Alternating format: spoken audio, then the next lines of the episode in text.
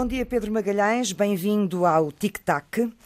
O Pedro Magalhães é sociólogo, é doutor em ciência política, é investigador, coordenador do Instituto de Ciências Sociais da Universidade de, Lisboa, estuda comportamento eleitoral, as atitudes sociais e políticas, a opinião pública, as pesquisas de opinião, também a política judicial e constitucional e é membro do Conselho de Estatística. Em 50 anos de democracia que o país cumpre este ano, a participação dos portugueses em eleições passou de 91% para cerca de 67%. Durante a década de 70, a taxa de abstenção manteve-se abaixo dos 20%. Depois, a partir da década de 80, a tendência tem sido sempre de subida, na casa dos 30%. Nos anos 90, rompe os 40% já neste século, a partir de 2009. E em 2019, a abstenção nas eleições chegou mesmo aos 51,4%. Este declínio da participação eleitoral é uma tendência, é comum em quase todas as democracias europeias, mas em Portugal está a acontecer, parece, mais depressa, de forma mais profunda. Porquê e como é que se faz prosperar esta participação? Uh, são perguntas centrais nesta conversa.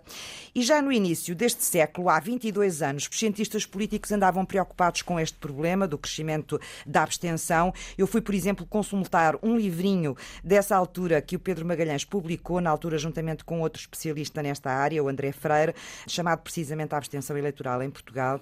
E a abstenção eleitoral em Portugal, diz este livrinho, tem gerado um intenso debate público, sobretudo depois das legislativas de 99 e das presidenciais de 2001.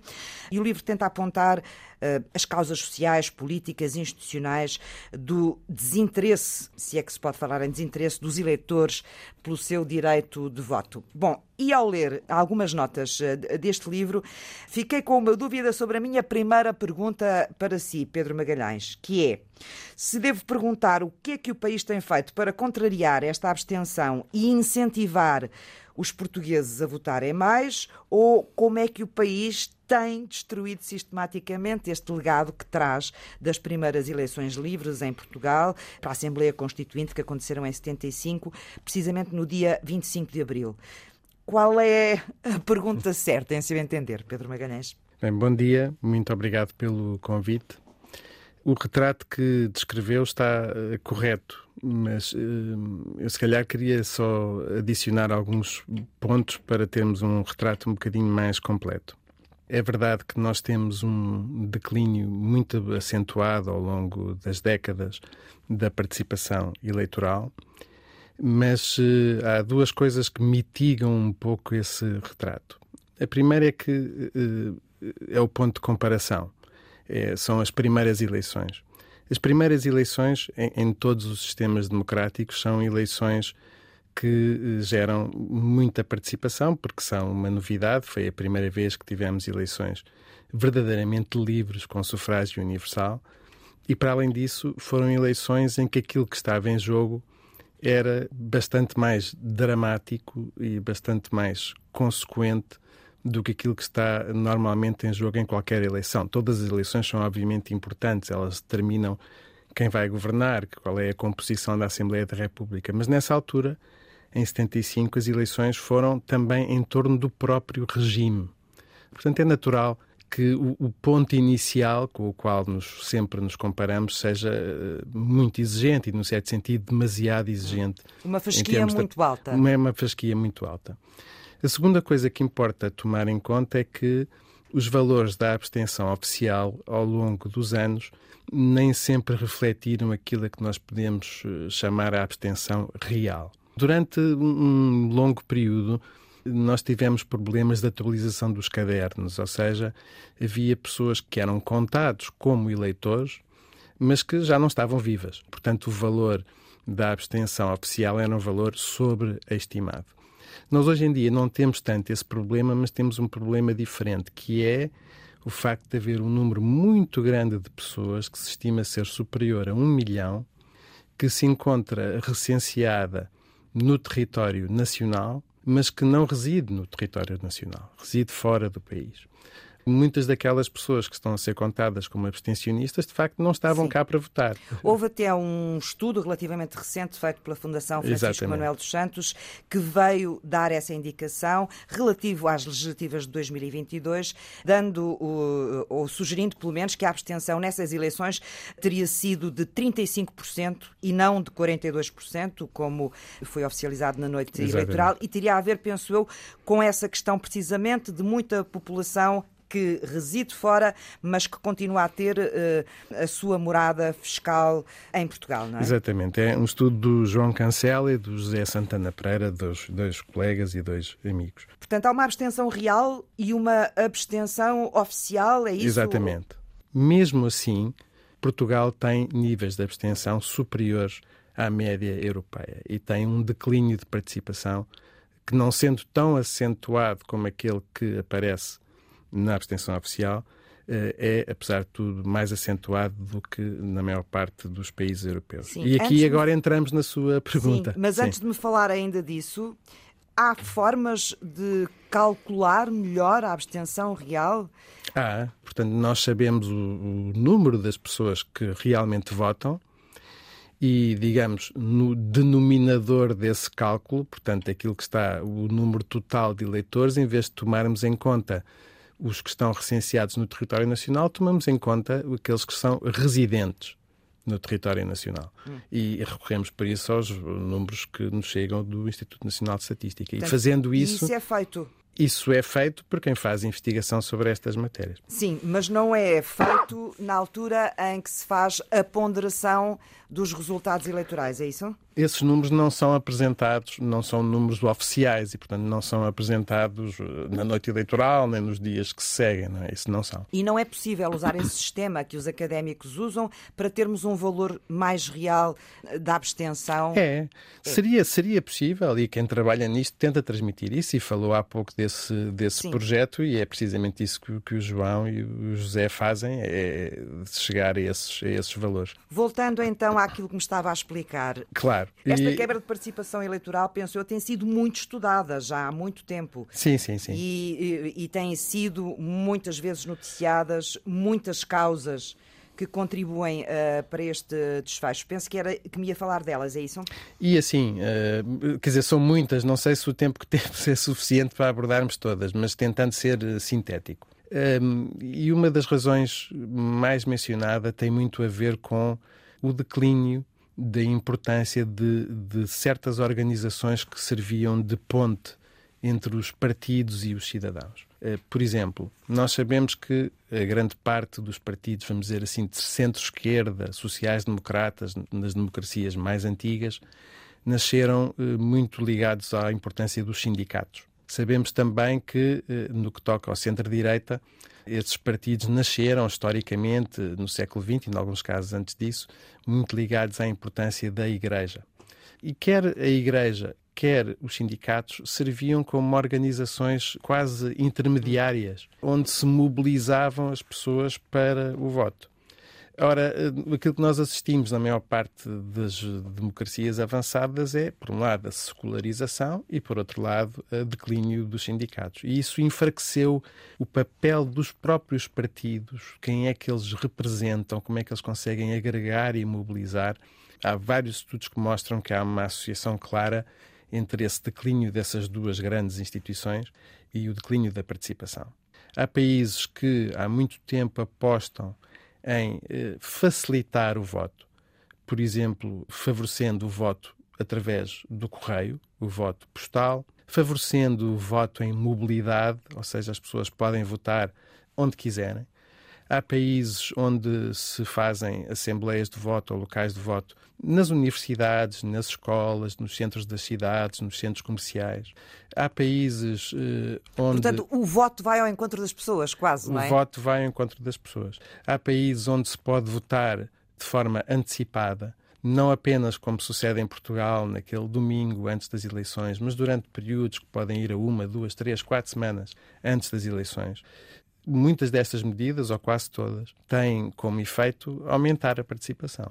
E o caso português é um caso em que nós estamos a chegar a esta ideia do voto de conveniência eh, muito tarde em comparação com o que se passou em muitas outras democracias. É um dos possíveis Sim. fatores que estamos explica... a chegar tarde, já chegamos, estamos a mudar alguma coisa ou estamos muito aquém ainda daquilo que podíamos fazer? Estamos a mudar alguma coisa, portanto, como se sabe, é hoje possível votar antecipadamente, naquele domingo antes das eleições, as pessoas podem inscrever-se para esse fim.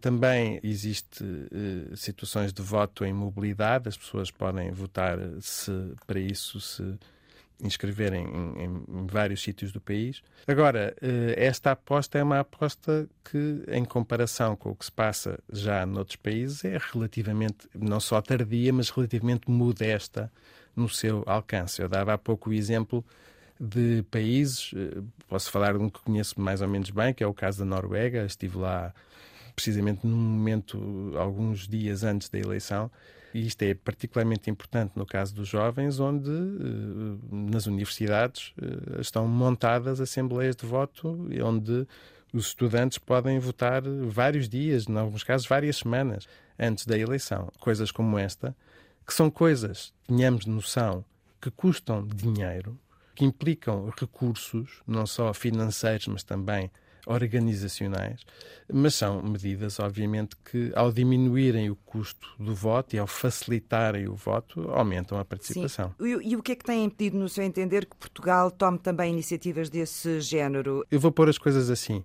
O nível de preocupação que muitas vezes os nossos agentes políticos exprimem com a questão da abstenção a retórica é mais forte do que a hum. prática. Ou seja, é muito fácil dizer isto é um problema, isto é muito grave, temos que mudar.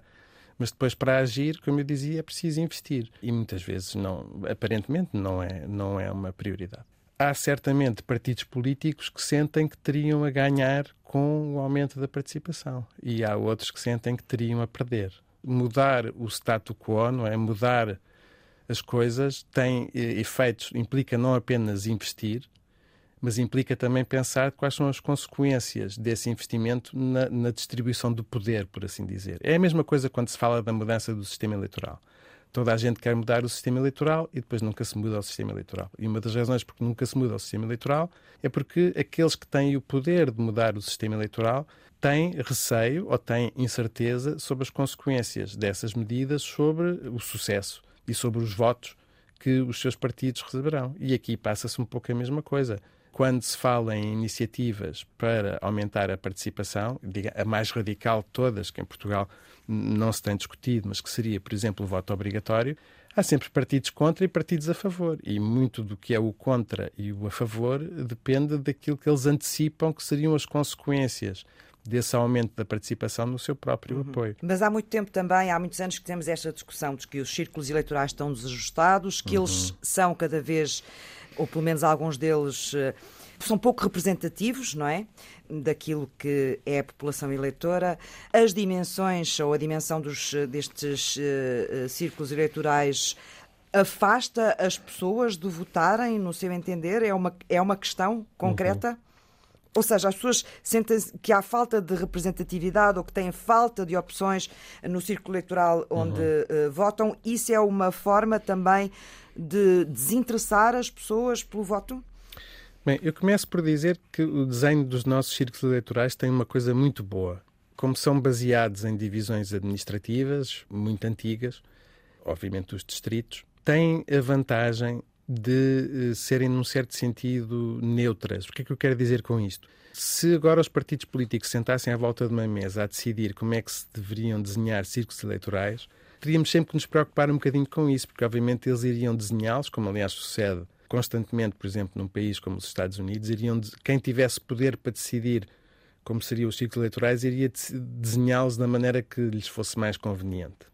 Agora, tem uma grande desvantagem, é que se nós pensarmos no que tem sido a mudança populacional no território nacional, com a diminuição da população no interior rural e com o correspondente aumento da população no litoral, nós rapidamente nos apercebemos de que há círculos eleitorais que, constituindo uma porções muito grandes do território, têm muito poucos habitantes.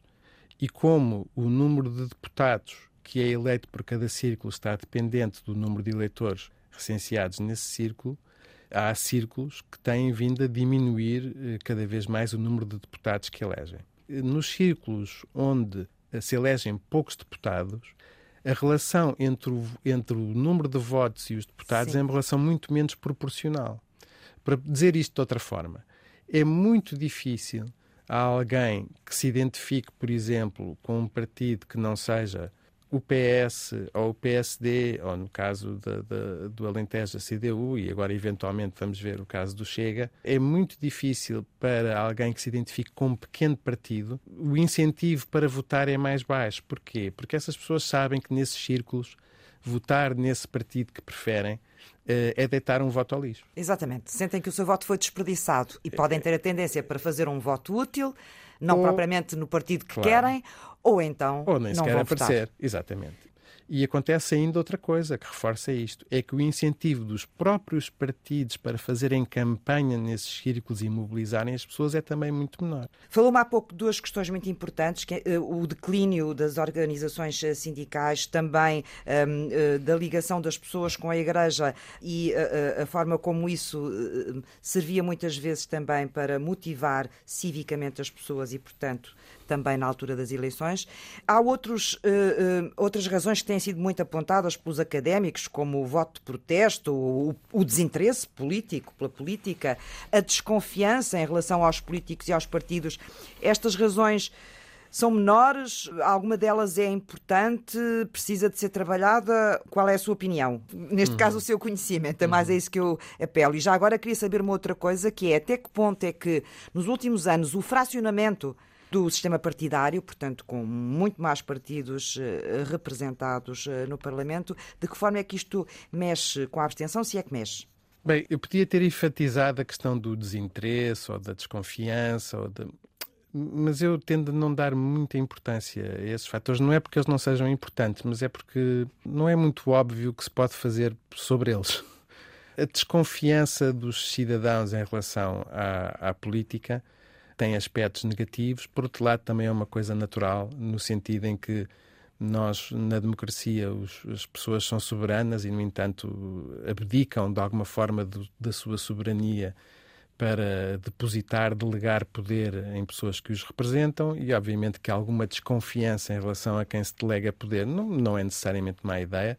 Sobre esses fatores, digamos, mais culturais, não é muito óbvio que se possa fazer. Eu acho que aquilo que se pode fazer tem muito mais a ver com o que dizíamos há pouco com uh, aumentar a conveniência do voto, mudar as instituições, as regras do jogo para que as pessoas sintam que Sim. o seu voto faz mais diferença. E com certeza criar também novas formas de participação, não é? Claro. Nós temos ouvido falar muito nos últimos anos nos orçamentos participativos, isso tem sido feito muito a nível local. Por exemplo, a Câmara de Lisboa iniciou também, penso eu que há dois anos, a Assembleia dos Cidadãos, uma espécie uhum. de Conselho de Cidadãos, não é? Mas isto é muito incipiente ainda, não é? Não temos assim muitas eh, formas novas de criar participação. Há toda uma série de, de práticas, de instituições a que, a que, se designa muitas vezes inovações democráticas. Eu não sou especialista deste tema, mas, mas trabalho em conjunto com pessoas que são, e julgo saber que são muito assimétricas. Há situações especialmente se os contextos forem contextos locais e forem contextos até um pouco mais pequenos, onde tudo o que seja uh, orçamentos participativos, assembleias de cidadãos, podem ter um maior efeito uh, e podem ter uh, uma maior capacidade de atração das pessoas. Muitas vezes, em contextos de maior escala e mais diversificados, o que se vê algumas vezes é que estas iniciativas são mais cosméticas do que outra coisa.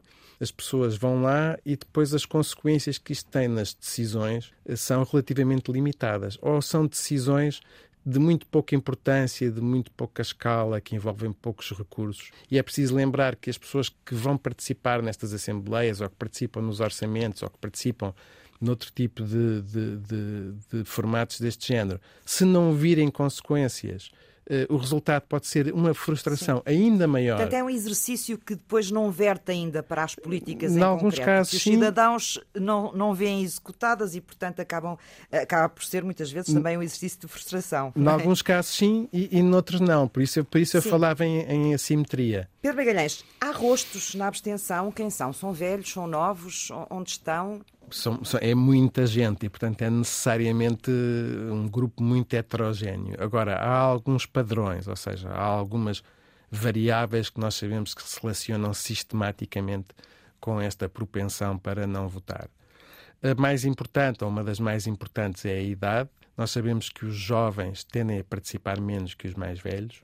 Eh, num certo sentido, isso não é muito surpreendente. Aquilo que é hoje ser-se jovem e a entrada na idade adulta tem se tornado com o tempo cada vez mais tardio quem eh, ainda não paga impostos, quem ainda vive em casa dos pais, em Portugal, infelizmente, até muito tarde, por razões que todos conhecemos, quem não tem filhos, quem não formou família.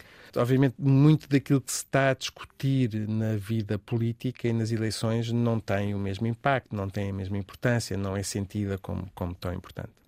Depois, há um lado um bocadinho mais perverso uh, dessa baixa participação e que tem a ver com aquilo que todos, por exemplo, estamos a observar nos debates entre os líderes políticos. É que nós sabemos que aquilo, os temas que interessam aos mais jovens são os temas que têm a ver diretamente com a sua vida, têm a ver com a educação, a entrada no mercado de trabalho, conciliar a vida familiar com o trabalho, o ambiente, a ciência, a investigação, a inovação e nós assistimos aos debates e não se discute Sim. absolutamente nada disso. Portanto, os candidatos também tocam um pouco os temas que interessam a determinadas áreas da população, nomeadamente os jovens, é isso?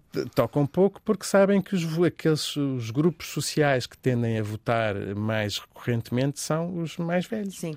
E, Mas portanto, tem como... a ideia que nas últimas eleições Sim. os jovens até aumentaram a sua participação, não foi? Pronto, esse é um ponto que eu também não queria deixar de dizer e que tem a ver com uma pergunta que me fez há pouco e que eu não respondi, que tinha a ver com os efeitos da fragmentação, Exatamente. digamos. Apesar de tudo isto que eu disse, eh, nas últimas eleições, por exemplo, a relação entre a idade e o voto não foi tão pronunciada como em eleições anteriores. E eu penso que isso se deve ao facto de terem surgido como opções viáveis, ou seja, suscetíveis de elegerem deputados e de fazerem diferença uh, no sistema partidário novos partidos que estão a ter capacidade de atrair os mais jovens. Sim. Pedro Melhães, tenho mais duas perguntas para si antes de fecharmos a nossa conversa. Uma delas, não sei se é um bocadinho subjetiva, mas uh, uh, tem a ver com o facto de nós até aprendemos isso na escola, quem estudou depois de já estarmos em democracia, que a natureza da democracia é mesmo é o debate de ideias e depois é encontrar compromissos, não é? A partir do, dos quais se vão construir consensos este debate de ideias parece cada vez mais substituído pela agressão, pela, viol pela violência verbal. O que é que tem normalizado esta violência no verbal no discurso político, em detrimento das, das ideias e do conteúdo das políticas, e até que ponto é que isso pode também tocar a abstenção? É uma, é uma ótima pergunta para a qual eu não sei se tenho resposta eu, eu acho que não devemos cair na tentação de, de, uma espécie de nostalgia em relação a uma idade de ouro do debate político e da cidadania que eu não sei se alguma vez existiu. Daquilo que me recordo, que nos primeiros anos da nossa democracia tínhamos talvez uh, debates e um discurso político que se poderia chamar mais uh, civilizado ou mais uh, menos confrontacional ou menos polarizado, mas também convém lembrar que esse era um momento em que, apesar dos valores da, da participação eleitoral serem altos, a maior parte das pessoas uh, vivia muito longe da vida política e consumia, tinha acesso a muito menos informação política. Portanto, o que é que eu quero dizer com isto? O ambiente talvez fosse mais cordato, a discussão talvez fosse mais elegante, talvez fosse menos violenta, talvez houvesse menos gritos mas por outro lado também eh, era um, era um debate em que estava numa sociedade que era mais fechada, mais elitista, onde havia menos eh, pessoas eh, atentas à vida política e, e a que lhes chegava informação política. Depois, o que é que normalizou este, esta polarização e este estilo mais confrontacional? Eu penso que, à medida que vão surgindo novas forças políticas, elas que tentam desafiar, no fundo, eh, a hegemonia daquelas que, que, com que a democracia portuguesa nasceu, é natural que tentem outras abordagens, outras táticas, outras formas de apelar às pessoas. Perante um mundo de informação onde as pessoas estão expostas a tanta coisa, onde podem escolher ver tanta coisa, fazer eh, tanta coisa diferente, jogar jogos de vídeo, consumir redes sociais, esta explosão no acesso à informação, obriga a que quem está na vida política tente atrair as pessoas, chamar a atenção de uma forma mais bombástica. Preocupa-me a polarização ideológica. Se os partidos e as forças políticas tiverem posições muito distantes, isso vai contribuir para que as pessoas depois também tenham posições muito distantes e vai fazer com que a necessidade óbvia de compromisso, que é característica da democracia, como disse, torne mais difícil.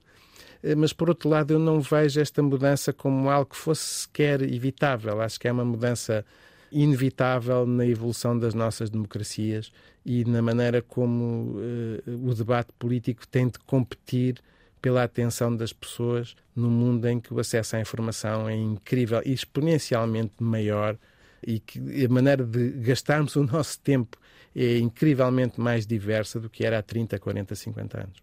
A última questão também tem a ver com a democracia, porque ela tem na base, ela funda-se, na verdade, precisamente no voto, nesta igualdade que existe do direito de votar de cada pessoa, cada português, neste caso, que estamos a falar das nossas eleições, ter um voto. E quando não se vota, ouvimos muitas vezes os políticos, os académicos também, alertarem-nos para uma consequência, que é quem vota menos ou quem não vai votar fica sobre-representado nas, nas, nas, políticas eh, públicas. Uhum. O Pedro Magalhães tem alertado algumas vezes para uma questão que isto desencadeia, que é a questão da desigualdade política. O que é que é a desigualdade política uh, e de que forma a abstenção pode gerar ou acentuar essa desigualdade?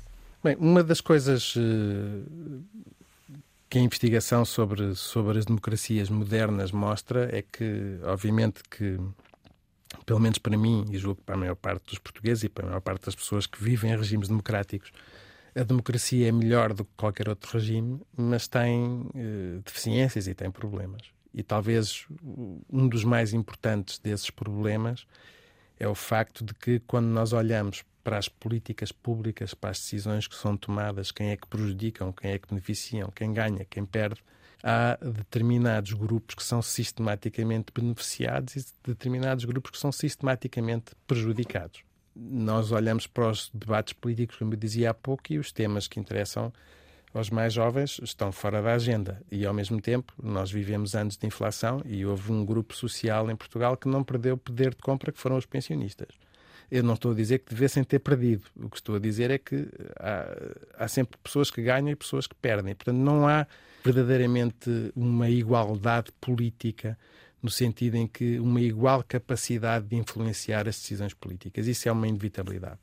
Uh, e, infelizmente, não só em Portugal, mas também noutros países, até onde isto está muito bem estudado, verifica-se que os mais pobres, os menos instruídos, uh, os mais jovens, são grupos cujas preferências, cujos interesses tendem a ser sistematicamente subrepresentados nas decisões políticas. O mesmo se passa, por exemplo, com as pessoas que vivem no mundo rural em comparação com as pessoas que vivem no mundo urbano.